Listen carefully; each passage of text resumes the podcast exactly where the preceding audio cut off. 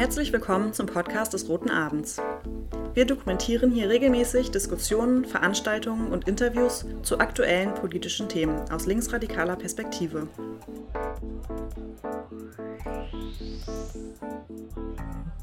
Der Rote Abend findet in der Regel jeden ersten Freitag im Monat in der Roten Flora in Hamburg statt.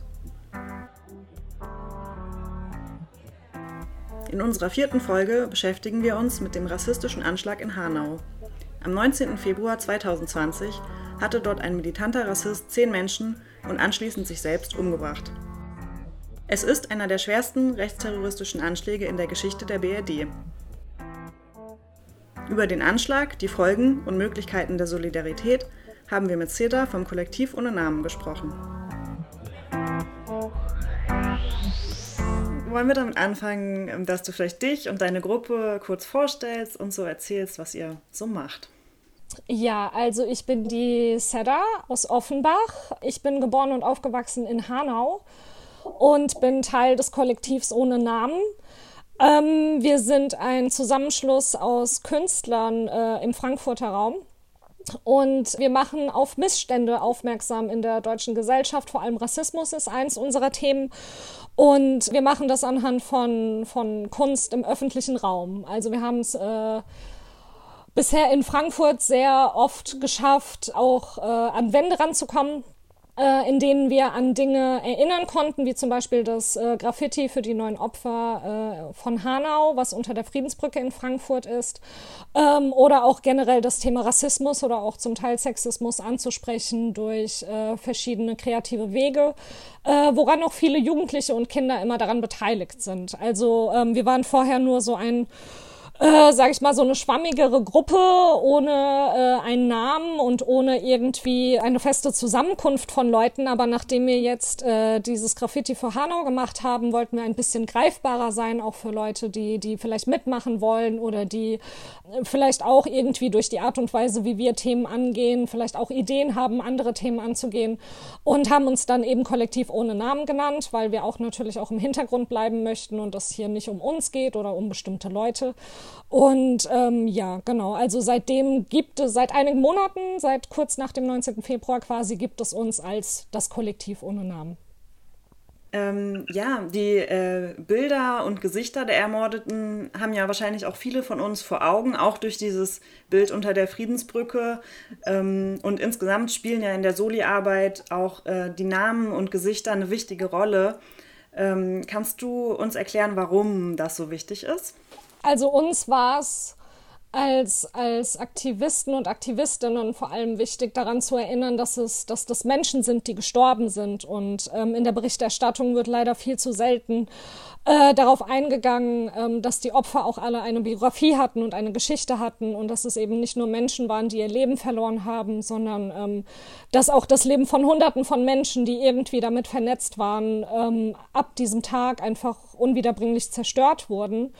Und äh, leider fokussiert man sich immer viel zu sehr auf den Täter, was dann natürlich auch hinterher zu, zu, so, zu einem sogenannten Täterkult äh, sich dann etabliert. Und ähm, ja, man vergisst einfach irgendwie im Laufe der Berichterstattung, äh, dass es sich da wirklich um Menschen gehandelt hat. Und gerade in Hanau hat es sich um sehr junge Menschen gehandelt, die gerade den Einstieg ins Leben gefunden hatten, die ihre Ausbildung abgeschlossen haben, die ihr Studium neu angefangen haben, die gerade angefangen haben, ihr freies, autonomes Leben zu führen und viele große Pläne hatten. Und ähm, ich finde, dass das in Hanau sehr gut geklappt hat, äh, die Opfer und ihre Angehörigen ins, äh, in den Fokus zu rücken, was aber natürlich auch ähm, daran liegt, dass die Familien und die Angehörigen wirklich von Tag eins sich es nicht haben nehmen lassen, ihre Geschichten zu erzählen und trotzdem noch äh, es geschafft haben, die Kraft aufzubringen, Interviews zu geben und dem Ganzen ein Gesicht zu geben. Und es waren im Endeffekt nicht mehr nur die Gesichter der Opfer, die man ja dann auch schon überall gesehen hatte und die Namen, die man überall schon gelesen und gehört hatte, sondern es waren auch die Gesichter der Leute, die daran, die daran zerbrochen sind und deren Leben dadurch auch zerrüttet und ähm, einfach zerrüttet wurde. Und ähm, ich finde, das hat alles nochmal so einen ganz anderen Einfluss auf den Betrachter gehabt äh, und auf die Gesellschaft, weil man sich einfach mit diesen Menschen konfrontieren musste und auch einfach äh, dass es einen sehr viel emotionaleren und menschlichen, menschlicheren Bezug hergestellt hat und man einfach gesehen hat, das sind Mütter, ähm, die ihre Kinder verloren haben und das sind Väter, die, die trauern und das sind Geschwister und das sind beste Freunde ähm, die einen ganz, ganz wichtigen Menschen in ihrem Leben verloren haben. Und äh, also ich persönlich habe das vor Hanau bisher noch nicht so erlebt, dass sich wirklich so viele unterschiedliche Leute, die irgendwie ähm, mit diesem Attentat vernetzt waren oder verbunden waren, ähm, sich wirklich so sichtbar gemacht haben und auch in ihren eigenen Worten erzählt haben. Und ich finde, das ist etwas, das, wo man auch nicht wegschauen kann, was man auch nicht ignorieren kann und was man auch nicht einfach irgendwie vergessen kann sobald die Medien nicht mehr darüber berichten, sondern es ist etwas, das einem irgendwie äh, in Erinnerung bleibt natürlich, weil es auch sehr unter die Haut geht. Ja, ähm, oft ist ja in der Medienberichterstattung das äh, so, dass die Namen der Täter genannt werden und die ähm, dann auch viele nur kennen und die Namen der Opfer gar nicht. Würdest du sagen, dass das auch an den Medien liegt? Und also warum wurde da jetzt in Hanau anders mit umgegangen oder was wurde da besser gemacht? Ähm, ja, also ich glaube schon auf jeden Fall, dass es an den Medien liegt, weil die sich ja im Endeffekt dann auch wirklich aussuchen, was sie ausstrahlen und was sie drucken und was nicht. Aber ich ähm, glaube, in Hanau ist man da einfach auf neun so starke Familien getroffen und auch auf so viele Freunde und Jugendliche, ähm, die es sich einfach nicht haben nehmen lassen, einfach laut zu werden und sichtbar zu werden. Und es ist jetzt fast ein Jahr her und ähm, bis heute sind die immer noch nicht müde davon und ähm, gehen trotzdem noch auf die Straße und arbeiten überall mit. Also es sind nicht nur die Aktivisten, die da ähm, die Aktionen planen und die die Interviews geben, sondern es sind wirklich ähm, direkt Betroffene von dieser Tat und sie finden trotzdem immer wieder aufs Neue die Kraft und auch immer wieder aufs Neue ähm, die Worte darüber zu reden, was passiert ist und wie es ihnen geht und was sie bis heute auch immer noch einfordern und was immer noch nicht leider passiert ist. Ja, ähm, Nochmal zur politischen Analyse der Tat, da habt ihr wahrscheinlich in eurer Gruppe auch viel drüber diskutiert. Ähm, und oft äh, wird bei ähm, Anschlägen von Rechten ja von Einzeltätern gesprochen. Und ähm, auch bei, dem, bei den Morden in Hanau scheinen die Behörden ja davon auszugehen. Aber inwieweit äh, hängt denn diese Tat mit den gesamtgesellschaftlichen, alltäglichen und institutionellen Rassismus zusammen? Habt ihr darüber gesprochen? Ähm, ja, also zum einen wurde der Täter ja natürlich durch seine Familie so geprägt. Also es ist ja auch heute bekannt, dass der Vater auch sehr zutiefst ähm, rassistisch, äh, eine rassistische Gesinnung hat und ja auch keinen Hehl daraus macht. Ähm, also er wurde natürlich daraus äh, schon quasi, also sein Gehirn wurde quasi schon von seiner Geburt an äh, mit diesen Ideologien ähm, vergiftet. Und es ging ja dann im Erwachsenen weiter wirklich so weit, ähm, dass er sich dann auch einfach ähm, Waffenscheine zugelegt hat und dass er sich äh, weiterhin im, äh, im Internet radikalisiert hat. Also es ist jetzt nicht bekannt, dass er irgendwie äh, zu irgendwelchen Szenen Kontakt hatte oder dass er irgendwie gut vernetzt war. Er hat anscheinend sehr isoliert gelebt ähm, hatte keine, kein soziales Umfeld, ähm, eigentlich nur seine Eltern. Seine Mutter war schwer krank und bettlägerig. Und ähm, ja, also eigentlich die einzige soziale Figur in seinem Leben war sein Vater, ähm, der ja äh, auch, äh, wie gesagt, seine, sein rassistisches Gedankengut äh, sehr offen äh, äußert und ähm, die Tat seines Sohnes ja auch äh, bis heute nicht irgendwie in irgendeiner Weise kritisiert hat. Ja, also es ist halt zum Teil natürlich einmal die Art, wie er aufgewachsen ist, aber es ist auch das Versagen der Behörden. Also äh, die Familien fragen sich natürlich, also eigentlich fragt sich jeder bis heute, wie es sein konnte, dass er trotz seiner Gesinnung, die er ganz offengelegt hat, auch im Internet, dass er Waffenscheine besitzen konnte, ganz legal und an Waffen rangekommen ist und warum das niemand überprüft hat.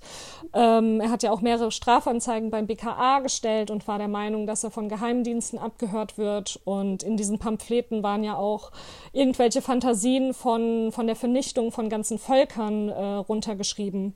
Und ähm, ja, also man geht halt natürlich davon aus, dass dadurch, dass er einen deutschen Namen hatte, dass keiner irgendwie das Bedürfnis hatte, da einfach mal genauer hinzugucken, ob dieser Mann denn auch gefährlich ist. Und es gab eigentlich wirklich sehr viele Signale, die darauf hingewiesen haben, dass dieser Mann gefährlich ist und dass irgendwann die Bombe platzen wird. Aber es hat sich anscheinend niemand die Mühe gemacht, da mal tiefer reinzugucken oder auch einfach mal den Namen zu googeln. Und wenn man den Namen gegoogelt hätte, wäre man auch direkt auf seine Videos gestoßen und auf seine, äh, auf seine Internetseite. Also es war jetzt auch nicht alles vergraben im Darknet, es war öffentlich auf YouTube. Es war alles eigentlich sehr leicht zu finden, aber anscheinend hat sich da niemand die Mühe gemacht, weil ihn niemand als gefährlich eingeschätzt hat, weil er eben einen deutschen Namen trug. Und ähm, ja, das hat dann eben alles dazu geführt, dass der 19. Februar dann zum 19. Februar werden musste. Ja, du kommst ja selbst auch aus Hanau. Ähm, inwieweit hat denn der 19. Februar dein persönliches Leben verändert?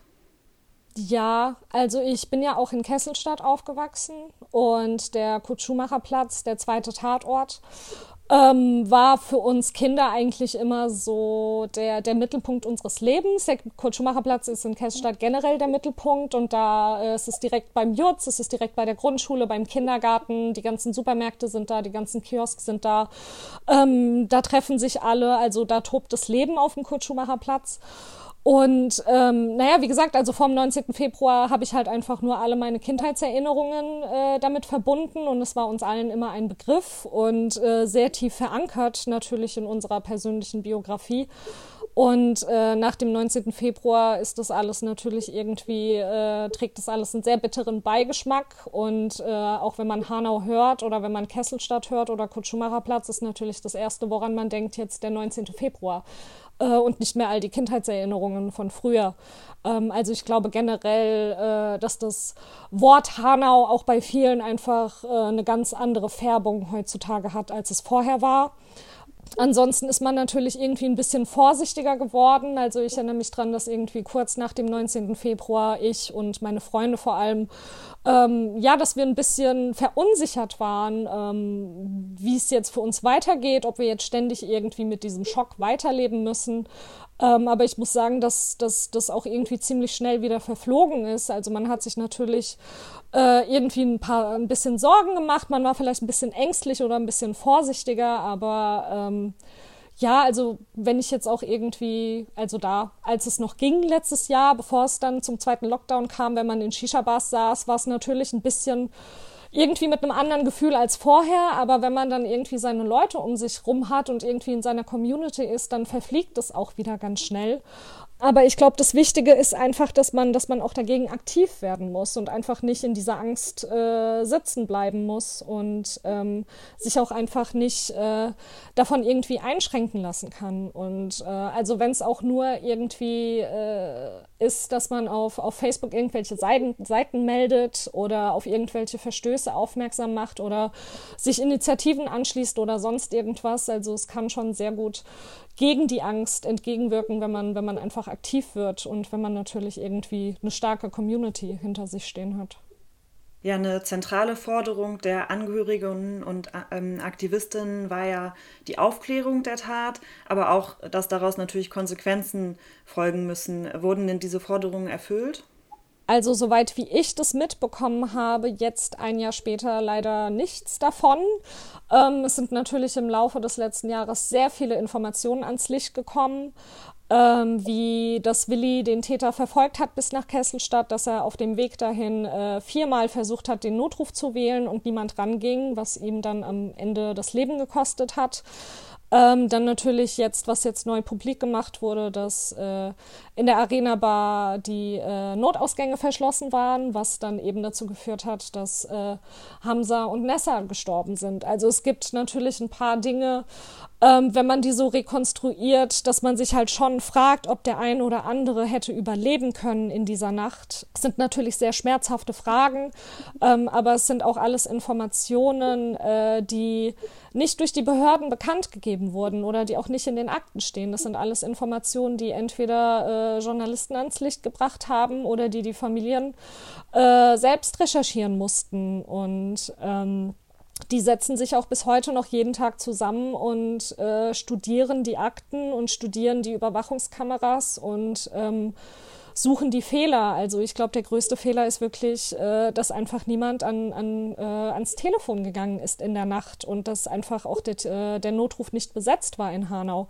in, in dieser Nacht. Und ähm, ja, also das sind natürlich sehr quälende Fragen. äh, die leider von den Behörden bis heute nicht beantwortet wurden. Es wurde auch keine Stellungnahme dazu genommen, keine Antworten werden gegeben. Ähm, Konsequenzen äh, wurden bis heute leider auch nicht gezogen. Es wurde natürlich äh, niemand irgendwie, äh, niemand hat bisher die Verantwortung dafür übernommen, für das, was am 19. Februar passiert ist, auch für das, was danach passiert ist. Ähm, also es ging ja auch noch weiter, dass äh, an dem Tag, an dem der Vater des Täters zurück nach Hause kam, nachdem er, glaube ich, zwei Wochen in der Psychiatrie eingewiesen war, ähm, dass die Familien der Opfer angerufen wurden und dass man äh, sie darum gebeten hat, sich vom Vater fernzuhalten und ihm nichts anzutun. Also, dass die Leute dann wirklich auch noch so kriminalisiert werden und dass man ihnen unterstellt, sie würden da irgendwie noch irgendeine Gewalt ausüben an dem Vater des Täters, ähm, der ja von sich aus auch schon eine wirklich große Gefahr darstellt äh, und auch noch äh, direkt neben zwei Familien äh, der Opfer wohnt in unmittelbarer Nähe. Ja, also nach meinem Wissensstand wurden bisher noch absolut keine Konsequenzen gezogen und es wurden auch noch keine Fragen beantwortet, außer die, die sich die Familien selbst beantworten mussten. Ja, ähm, du verstehst dich ja selbst auch als Linke, wie wir auch. Und ähm, inwieweit agierst du denn in dieser Soli-Arbeit als linke Person? Also, weil einerseits will man ja diesen schrecklichen Anschlag äh, nicht für die eigenen politischen Zwecke instrumentalisieren, sondern konkret die Angehörigen der Opfer und die Überlebenden ähm, unterstützen. Aber andererseits versuchen wir als Linke ja auch immer an so einer Tat dann den gesamtgesellschaftlichen, strukturellen Charakter von Rassismus ähm, aufzuzeigen. Und würdest du sagen, dieser Widerspruch ist ein Problem? Naja, nicht unbedingt, wenn man, wenn man trotzdem äh, sich ständig äh, vergegenwärtigt, dass man es immer noch mit Menschen zu tun hat und dass man es mit Familien zu tun hat, denen das Schlimmste zugestoßen ist, was man sich äh, nur denken kann. Natürlich sind wir in erster Linie Aktivisten und Aktivistinnen, aber ähm, es geht trotzdem immer noch um das Menschliche und man muss diese Leute auch ernst nehmen und man muss, man muss ihnen zuhören. Und ähm, nicht alle Angehörigen äh, der Opfer oder ähm, generell Angehörige von, von Opfern solcher Taten haben Lust, jeden Tag vor den Kameras zu stehen und diese Geschichte immer und immer wieder erzählen zu müssen und dieses Leid immer und immer wieder äh, rekonstruieren zu müssen. Und das muss man dann auch einfach respektieren. Und ich glaube, wenn es ähm, auch so eine Dynamik ist, dass es wirklich so viele verschiedene Familien sind, ähm, muss man auch darauf achten, dass sich kein Druck aufbaut, dass sich da niemand unter Druck gesetzt fühlt, irgendwie ein Tempo zu halten, weil alle haben ein anderes Tempo, alle haben andere Mechanismen, wie man mit sowas umgeht. Und ich finde, da muss man trotzdem noch irgendwie im Blick behalten, dass nicht nur jede Familie, sondern auch, auch ähm, die Schwestern, die Brüder, ähm, die Mütter, die Väter, dass jeder einen ganz eigenen Weg hat, äh, mit so einem Trauma umzugehen. Und das muss man auch akzeptieren und das muss man auch respektieren. Und ähm, es gibt einige, die politisieren sich, die treten Parteien bei, wie das jetzt in Hanau bei einigen äh, Geschwistern zum Beispiel der Fall war. Oder es gibt Mütter wie Serpil, die eine neue Bildungsinitiative gründet und mit Jugendlichen arbeitet. Ähm, es gibt dann aber auch natürlich die Leute, die ihre ganz eigenen Wege und Mittel haben, mit so einem Schmerz klarzukommen und die wollen vielleicht lieber ihre Ruhe haben und ähm, möchten nicht in den Medien Medien sein und das muss man einfach alles akzeptieren und das muss man alles respektieren.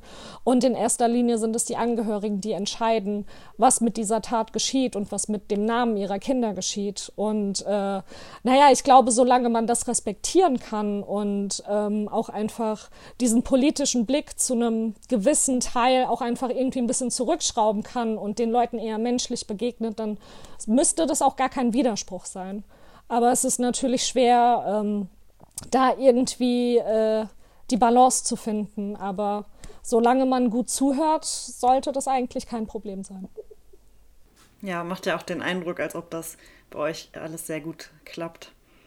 Ähm, diesen äh, Februar jährt sich jetzt ja das Attentat zum ersten Mal und ähm, dadurch wird es ja auf jeden Fall auch viel Aufmerksamkeit geben. Aber vielleicht können wir noch mal drüber reden, ähm, äh, wie man denn ähm, das Erinnern und die politische Analyse dieser Tat auch äh, langfristig irgendwie bearbeiten kann und das Erinnern aufrechterhalten kann. Ja, also es ist ja bald wieder der Jahrestag und langsam merkt man ja auch in den Medien, dass es wieder, äh, dass alle Blicke sich langsam wieder auf Hanau richten. Ähm, also wir werden zum Jahrestag dann auch äh, ein ähnliches Graffiti wie in Frankfurt in Hanau äh, hoffentlich schon zu Ende gestellt haben. Ähm, sobald wir eine Antwort vom Bürgermeister bekommen äh, und er eine Wand für uns natürlich hat. Äh, genau, ansonsten. Ähm, ja, ist ja alles gerade mit Corona ein bisschen eingeschränkt, ähm, aber bis zu einem gewissen Grad darf man sich ja noch versammeln und unter bestimmten Umständen darf man auch noch Kundgebungen halten. Ähm, es läuft ja auch in Hanau und im Umkreis immer noch weiter, dass an jedem 19 äh, eine, eine Anzahl von Leuten zusammenkommt an bestimmten Plätzen und dass, an, dass die Namen genannt werden, dass Blumen und Kerzen niedergelegt werden. Ähm, ansonsten bietet Social Media ja sehr viele Möglichkeiten, äh, an Dinge zu erinnern oder auf Dinge aufmerksam zu machen, ähm, was ja jetzt im Sinne von, von Hanau auch äh, sehr viel genutzt wurde. Ähm, aber ich glaube, man muss gar nicht irgendwie jetzt so groß denken. Man kann auch bei sich selbst und bei seinem eigenen sozialen Umfeld anfangen und einfach informiert bleiben und äh, einfach mit, mit, mit, seinen, mit seinen Verwandten und seinen Freunden weiterhin darüber reden und sich austauschen und immer wieder mal daran erinnern. Und dazu gehört halt auch, dass man bestimmt auch mit dem einen oder anderen Verwandten oder äh, Freund oder Freundin auch mal ein unangenehmes Gespräch führen muss. Ähm, also bei mir ist es jetzt zum Beispiel mit meiner Therapeutin, dass ich einige Gespräche nach dem 19. Februar mit ihr führen musste, äh, weil sie äh, sich nach dem Februar, äh, nach dem 19. Februar auch als jemand entpuppt hat, äh, die die Sache bis heute einfach nicht als äh, einen äh, rechtsextremen Anschlag akzeptieren möchte. Ähm, ja, das sind dann Gespräche, die sind nicht so einfach, aber die müssen geführt werden und das trägt natürlich auch alles zur Erinnerung bei. Und also man muss da jetzt nicht irgendwie davon ausgehen, ein riesen Wandbild irgendwo hinzumalen oder eine riesen Demo zu organisieren. Also es reicht halt auch einfach, wenn man wenn man einfach in, informiert bleibt und auch äh, sicher geht, dass die Leute in einem, äh, im, im, eigenen Umkreis äh, sich auch weiterhin mit diesem Thema beschäftigen. Hm. Ähm, es wird ja auch in vielen Städten irgendwelche Aktionen dazu geben. Ja, genau. Ja, dann vielen Dank, liebe Seda, dass du dir die Zeit für uns genommen hast und viele spannende Sachen erzählt hast. An alle ZuhörerInnen, informiert euch ähm, über Aktionen in eurer Stadt, kommt zu den Demos, führt persönliche Gespräche und bleibt informiert. Dankeschön.